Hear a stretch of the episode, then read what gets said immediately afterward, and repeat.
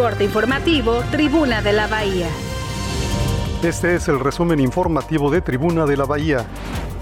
El Aeropuerto Internacional de Vallarta registra el mayor repunte en tráfico aéreo del Grupo Aeroportuario del Pacífico, al contabilizar un flujo de más de 614 mil pasajeros durante febrero pasado.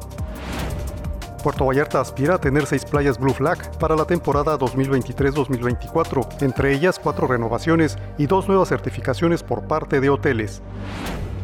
Por fin, ya cerca de la medianoche, reabrieron a la circulación la carretera Federal 200 después de 15 horas de trabajo a raíz de que se volcó una pipa con turbocina en Mesillas, Nayarit.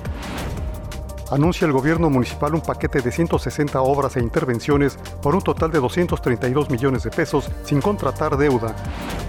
Documentos revelan que el Consejo Municipal de Ecología de Puerto Vallarta no ha podido realizar sus últimas sesiones debido a la inasistencia de sus propios integrantes, lo cual algunos califican como boicot imponen sentencia de más de 96 años de prisión a Héctor Juárez Bautista por el homicidio de un padre y su hijo en 2020 durante un robo al domicilio de sus víctimas en la colonia Magisterio.